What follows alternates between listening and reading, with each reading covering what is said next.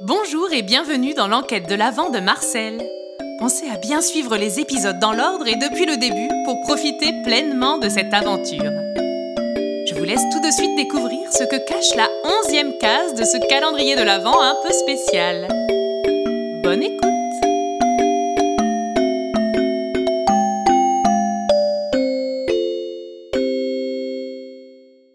Après être arrivés au pôle Nord pour enquêter sur la disparition de la liste de Noël, Auguste et Léon commencèrent leurs interrogatoires. Après celui de Gédéon, le secrétaire du Père Noël, ils s'apprêtaient à questionner Hector, le lutin en charge du ménage. Mais ce dernier commençait à se faire attendre depuis un bon moment. Une heure de retard, c'est scandaleux. Il se fiche du monde, non? Tu as raison, Auguste. Je commence même à me demander si Hector ne va pas se retrouver illico presto en haut de notre liste de suspects. Cette absence est quand même particulièrement louche, si tu veux mon avis. Bon, arrêtons de perdre notre temps. Qui est le suivant sur la liste? Allons-y, ça vaudra mieux, je pense. Mais alors que les deux frères commencèrent à quitter le bureau qui avait été mis à leur disposition pour s'entretenir avec le lutin, ils entendirent une voix au loin. Messieurs Messieurs, ne partez pas, s'il vous plaît, attendez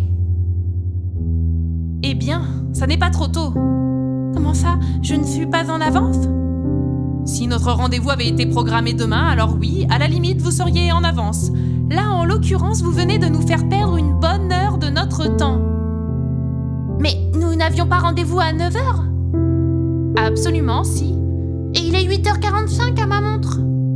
Regardez votre trotteuse. Elle s'est arrêtée, votre montre ne fonctionne plus, Hector. Oh là là Vute de flûte. Et le pire, c'est que je m'étais trompée. Je croyais que nous avions rendez-vous dans l'aile. Sucre d'orge. Elle est à l'autre bout du domaine. Lorsque je m'en suis rendu compte, j'ai dû tellement courir pour arriver à l'heure. Tout ça pour ça, en plus. Allez, Hector, calmez-vous, ça ne fait rien. Le plus important est que vous soyez ici maintenant, n'est-ce pas?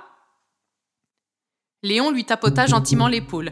Il avait l'intime conviction que le lutin était sincèrement désolé pour ce retard et cette maladresse de sa part. Le papy de Léon et Auguste leur avait expliqué que ses intuitions avaient toujours constitué les trois quarts de ses résolutions d'enquête. Mais, ajoutait-il, les trois quarts, ça n'est pas suffisant. Il faut donc savoir écouter ses ressentis presque magiques tout en tâchant de garder la tête froide, afin de mener efficacement les enquêtes. Auguste savait que son frère était en train de se faire ses réflexions, et il prit le relais de l'interrogatoire. Monsieur Hector, tenez, prenez ce verre d'eau. Pouvez-vous, s'il vous plaît, nous expliquer ce qu'il s'est passé cette matinée-là? S'est-elle déroulée comme toutes les autres matinées? Euh. Comment ça? Ce que mon frère demande, Hector, c'est si vous avez fait le ménage comme euh, les autres jours, selon le même parcours, euh, les mêmes horaires. Vous êtes certain que c'était moi qui étais de ménage ce jour-là? Que voulez-vous dire? Vous n'êtes pas toujours de ménage? Non, non, nous avons chaque jour des tâches différentes à effectuer. Tenez, aujourd'hui par exemple, je dois m'occuper de recharger les réservoirs de la fontaine de chocolat. Euh, non, non, pardon, attendez. Euh, ça, c'était hier. Aujourd'hui, ce sont les reines que je dois aller brosser. Non, mince. Euh, non, ça, c'est ma colocataire. Euh, mais où est mon carnet? Oh non, je l'ai encore égaré. Léon, peux-tu vérifier les documents que nous a fournis Gédéon, s'il te plaît? Ce doit être écrit dessus. Je confirme, Gus, c'est bien Hector qui a pointé ce matin-là.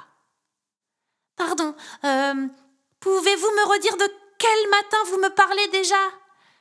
Enfin, Hector, celui du jour où la liste de Noël a disparu. Ah oui, c'est vrai, pardon, excusez-moi, j'ai vraiment une mémoire catastrophique.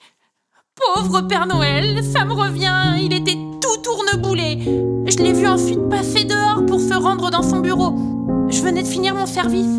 Il a failli me faire tomber lorsqu'il m'a bousculé sur son passage. Mais je veux pas, bien évidemment. Comment en vouloir à un homme si gentil, si généreux, encore plus dans un moment pareil? Vous semblez beaucoup l'apprécier, je me trompe? Oh non, vous ne vous trompez pas. Je ne sais pas ce qui m'a causé le plus de peine. À prendre pour la liste, ou le voir dans un tel état d'inquiétude et de tristesse. Pouvez-vous nous dire, maintenant que la mémoire semble vous revenir, comment s'est déroulé votre passage dans sa chambre? J'imagine qu'il était à sa table de travail, en pleine étude de la liste, c'est bien cela?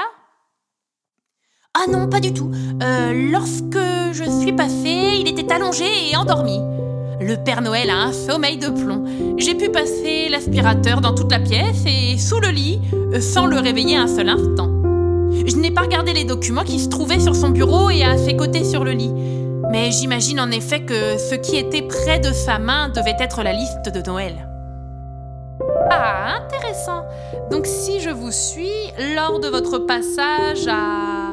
À quelle heure, Gus? 10h17, selon le registre.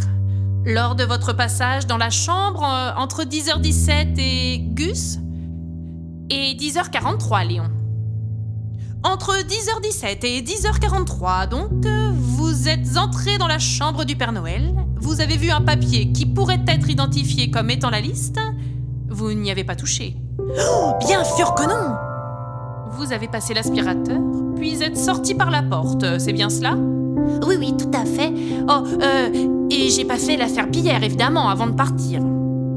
Très bien. J'ai tout noté, Léon. As-tu d'autres questions pour Hector? Non, Gus, c'est OK pour moi.